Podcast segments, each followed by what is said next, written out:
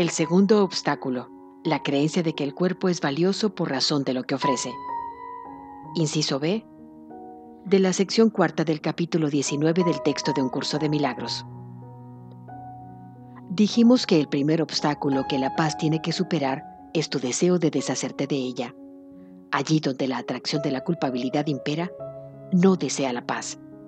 El segundo obstáculo que la paz tiene que superar, el cual está estrechamente vinculado al primero, es la creencia de que el cuerpo es valioso por razón de lo que ofrece. Pues aquí, la atracción de la culpabilidad se pone de manifiesto en el cuerpo y se ve en él. Ese es el tesoro que crees que la paz te arrebataría. De esto es de lo que crees que te despojaría, dejándote sin hogar. Y esta es la razón por la que le negaría a la paz un hogar. Consideras que ello supone un sacrificio enorme y que se te está pidiendo demasiado. Mas, ¿se trata realmente de un sacrificio o de una liberación?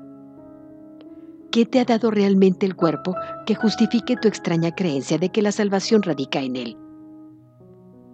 ¿No te das cuenta de que eso es la creencia en la muerte?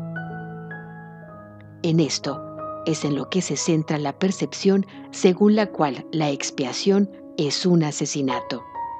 He aquí la fuente de la idea de que el amor es miedo. A los mensajeros del Espíritu Santo se les envía mucho más allá del cuerpo, para que exhorten a la mente a unirse en santa comunión y a estar en paz. Tal es el mensaje que yo les di para ti. Solo los mensajeros del miedo ven el cuerpo, pues van en busca de lo que puede sufrir. ¿Es acaso un sacrificio que se le aparte a uno de lo que puede sufrir? El Espíritu Santo no te exige que sacrifiques la esperanza de obtener placer a través del cuerpo, pues no hay esperanza alguna de que el cuerpo te pueda proporcionar placer, pero tampoco puede hacer que tengas miedo del dolor. El dolor es el único sacrificio que el Espíritu Santo te pide y lo que quiere eliminar. La paz se extiende desde ti únicamente hasta lo eterno y lo hace desde lo eterno en ti. Fluye a través de todo lo demás. El segundo obstáculo no es más impenetrable que el primero, pues tú no quieres ni deshacerte de la paz ni limitarla.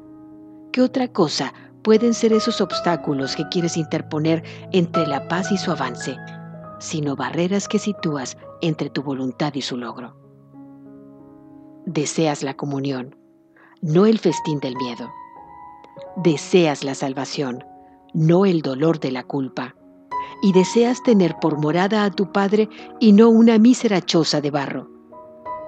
En tu relación santa se encuentra el Hijo del Padre, el cual nunca ha dejado de estar en comunión con Él ni consigo mismo. Cuando acordaste unirte a tu hermano, reconociste esto. Reconocer eso no te cuesta nada, sino que te libera de tener que hacer cualquier clase de pago.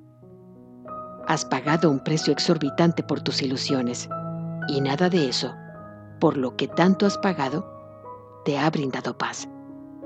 ¿No te alegra saber que el cielo no puede ser sacrificado y que no se te puede pedir ningún sacrificio? No puedes interponer ningún obstáculo en nuestra unión, pues yo ya formo parte de tu relación santa Juntos superamos cualquier obstáculo, pues nos encontramos ya dentro del portal, no fuera. Cuán fácilmente se abren las puertas desde dentro, dando paso a la paz para que bendiga a un mundo agotado. ¿Cómo iba a sernos difícil pasar de largo las barreras cuando te has unido a lo ilimitado? En tus manos está poner fin a la culpa. ¿Te detendrías ahora a buscar culpabilidad en tu hermano? Deja que yo sea para ti el símbolo del fin de la culpa y contempla a tu hermano como me contemplarías a mí. Perdóname por todos los pecados que crees que el Hijo de Dios cometió. Y a la luz de tu perdón, Él recordará quién es y se olvidará de lo que nunca fue. Te pido perdón, pues si tú eres culpable, también lo tengo que ser yo. Mas si yo superé la culpa y vencí al mundo, tú estabas conmigo. ¿Qué quieres ver en mí? ¿El símbolo de la culpa o el fin de esta? Pues recuerda que lo que yo signifique para ti es lo que verás dentro de ti mismo. Desde tu relación santa, la verdad proclama la verdad y el amor se contempla a sí mismo. La salvación fluye desde lo más profundo del hogar que nos ofrecisteis a mi Padre y a mí. Y allí estamos juntos, en la serena comunión en la que el Padre y el Hijo están unidos.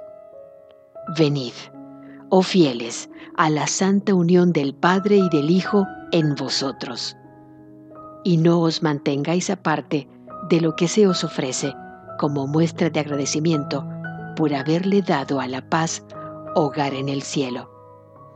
Llevad a todo el mundo el jubiloso mensaje del fin de la culpa, y todo el mundo contestará.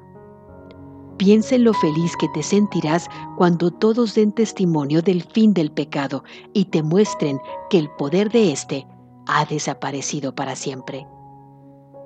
¿Dónde puede seguir habiendo culpabilidad una vez que la creencia en el pecado ha desaparecido? ¿Y dónde está la muerte una vez que se ha dejado de oír para siempre a su gran defensor? Perdóname por tus ilusiones y libérame del castigo que me quieres imponer por lo que no hice. Y al enseñarle a tu hermano a ser libre, aprenderás lo que es la libertad que yo enseñé y por lo tanto me liberarás. Formo parte de tu relación santa. Sin embargo, preferirías aprisionarme tras los obstáculos que interpones a la libertad e impedirme llegar hasta ti. Mas no es posible mantener alejado a uno que ya está ahí.